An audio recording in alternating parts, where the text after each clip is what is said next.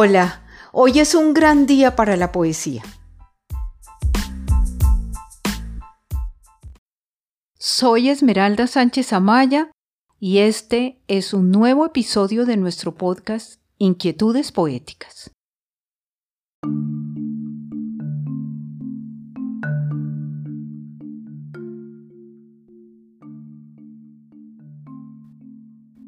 Por aquellos días el fenómeno para ella empezó a sentirse como un cierto afán por vivir. Vivir la vida, expresión sumamente curiosa en la que hasta ahora no se había detenido a pensar. Pero ocurrió que el adelanto de esa hora introdujo en la mente de ella ese pensamiento. Y es curioso, pero vivir para ella involucraba escribir.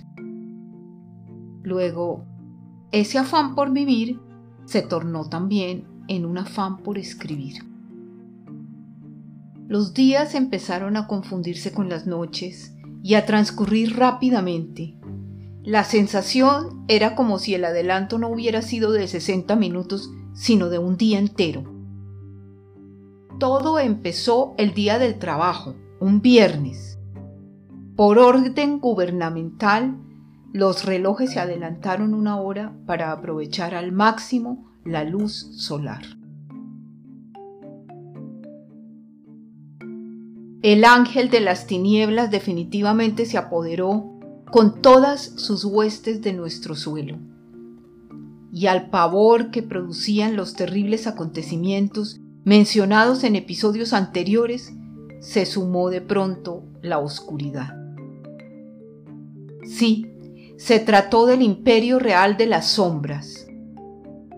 Como había pasado cuando sucedió la tragedia del volcán del Ruiz, esta vez también había sido un hecho pronosticado con anterioridad. Sin embargo, en nuestro país el tema de los pronósticos no es que tenga mucho eco. Puede ser porque es una democracia tan castigada que a duras penas sacamos fuerzas para enfrentar lo que trae cada día, y no queda para pensar en el futuro, pues el presente es ya de por sí muy difícil de llevar. La luz regresaba a las 10 de la noche, que aún era temprano para el cerebro, pero se presentaba ese cansancio o esa sensación de que algo había quedado faltando para estar en plena forma. En todas las casas se estableció la norma de que la nevera no se podía abrir en todo el día, de tal suerte que por la mañana se sacaba todo lo que se iba a consumir para que las provisiones del electrodoméstico no se descongelaran. Para casi todas las mamás con hijos adolescentes, era su caso, la norma traía consigo un descanso al poder obligar a los hijos a entrar en la casa una hora antes. Los grupos de oración tan comunes en este país, que para ese momento, a pesar de que ya hubiera libertad de cultos, se multiplicaron en forma vertiginosa, y en todos ellos se pedía para que lloviera. Pues de todas maneras, entre los católicos se contaba con la vigencia de la vieja consagración del país al Sagrado Corazón de Jesús, y en consecuencia se pedía un milagro. Pero es que eran miles, y miles los aguaceros que se necesitaban para medio abastecer los exangües embalses. Las velas se volvieron un ingrediente vital para la canasta familiar y para el gasto diario. Algunos tenían una planta que hacía un ruido infernal y que al parecer tenía una capacidad muy limitada. Ella vivía este tiempo con apremio se sentía oprimida, era como si los cambios que se observaban en su ciudad y ahora la falta de luz apretaran su capacidad de resistir este excesivo vigor con el que no se sentía cómoda. La tarde pasaría veloz y tendría que correr para llegar con algo de luz a casa. Además, por esos días estaba acompañando todas las tardes a una amiga que luchaba contra una enfermedad mortal. Esos serían sus últimos días, según los médicos tratantes. Vivía en un condominio muy cercano, pero las tres cuadras que lo separaban del suyo, ya sin luz, daban miedo.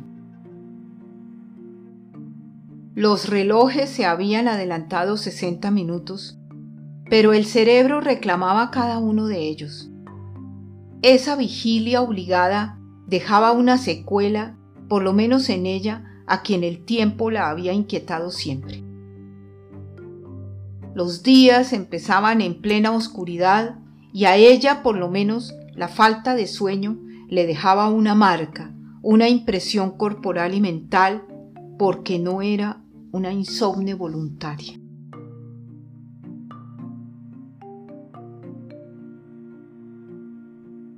Eran estos apenas los primeros días de lo que no fue una interrupción pasajera del fluido eléctrico en Colombia. No.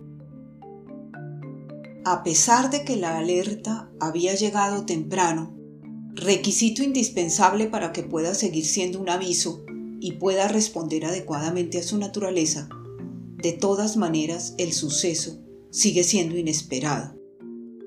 Y eso era lo que estaba ocurriendo. Se temía la llegada de un posible apagón, pero al margen de ello, su inminente presencia ahora producía cambios en la vida de todos y sugería nuevas actitudes. A ella la llevó a escribir mucho, mucho más que de costumbre. Fue en cierta forma un acicate para pensar mucho en la vida en sí misma porque no vivimos vigilantes. No. Hasta ese momento ella no había vivido pensando en que iba a morir, en que su vida también se apagaría, en que es inevitable que el hecho que motiva la advertencia, el anuncio que llega el mismo día en que nacemos, suceda inexorablemente. Y allí interviene siempre el tiempo. Ocurrirá. Pero, ¿cuándo?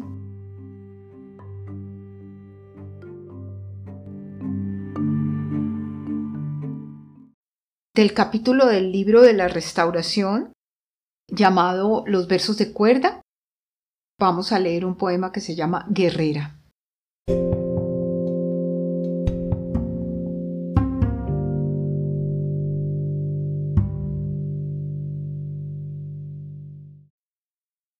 Amelia Porras. Nombre seco. Tono mineral. Silencio. Es tu nombre discreto y es corto su arpegio. Lejano se encuentra tu nombre de decirle al oyente la mina que tú llevas dentro. Al oírlo, nadie se imagina la guerrera que eres, esa luchadora rebelde y ajena nadie la percibe cuando ve tu silueta cadente y pequeña. Si supieran de dónde te viene la fuerza, si te vieran cuando te arrebatas, cuando te revelas y te multiplicas por cien mil Amelias. Cuando libras cada día tu febril batalla, cuando tu silueta se yergue imponente y dejas de ser la mujer pequeña, cuando te agigantas y la vida te entrega más días, más días de goce y de pena. Amelia, símbolo de fuerza, espejo, potencia, no te desesperes. Lo mejor de todo apenas comienza. La vida que tienes ahora nadie te la quita. Te has ganado toda. La has ganado toda cada día una gota tendrás lo que quieres. Vendrán muchas horas. Él te dará el tiempo que tú te mereces. No en vano ha luchado contigo, hombro a hombro. No te deja sola. No en vano te llamas Amelia, nombre de guerrera, silueta pequeña. Ya vendrá el momento de abrir las alforjas, de aflojar el paso y olvidar el ardor de estas horas libra tus batallas. De todas maneras saldrás victoriosa, y si Él quiere, llegarás a vieja, y entonces podrás recordarlas. Y si no, habrá mucha gente que pueda contarle a tus nietos la historia de aquella guerrera que se llamó Amelia.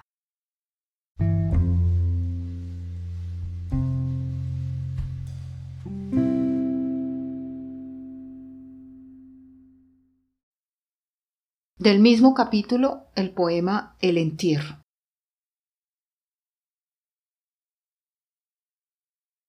Estoy pensando en los muertos, los que están bajo tierra en los osarios, en silencio. También estoy pensando en los vivos, en los solos, en los desesperados, y estoy pensando en ti, amiga, mi querida guerrera, pienso también en ti. Esta costumbre errónea de no enterrar mis muertos, de no expresar a tiempo el llanto de mis duelos, ha hecho que descubra la ausencia de tu entierro. Has vuelto, estás aquí conmigo, acomodada, es cierto. He sido yo la que no te ha dejado partir. Me parece que ayer, ayer fue que vestí de negro y que lloré cuando asistí a tu entierro. Amiga, hoy que te vas por fin, aléjate en silencio, mientras yo me apresuro a elaborar mi duelo.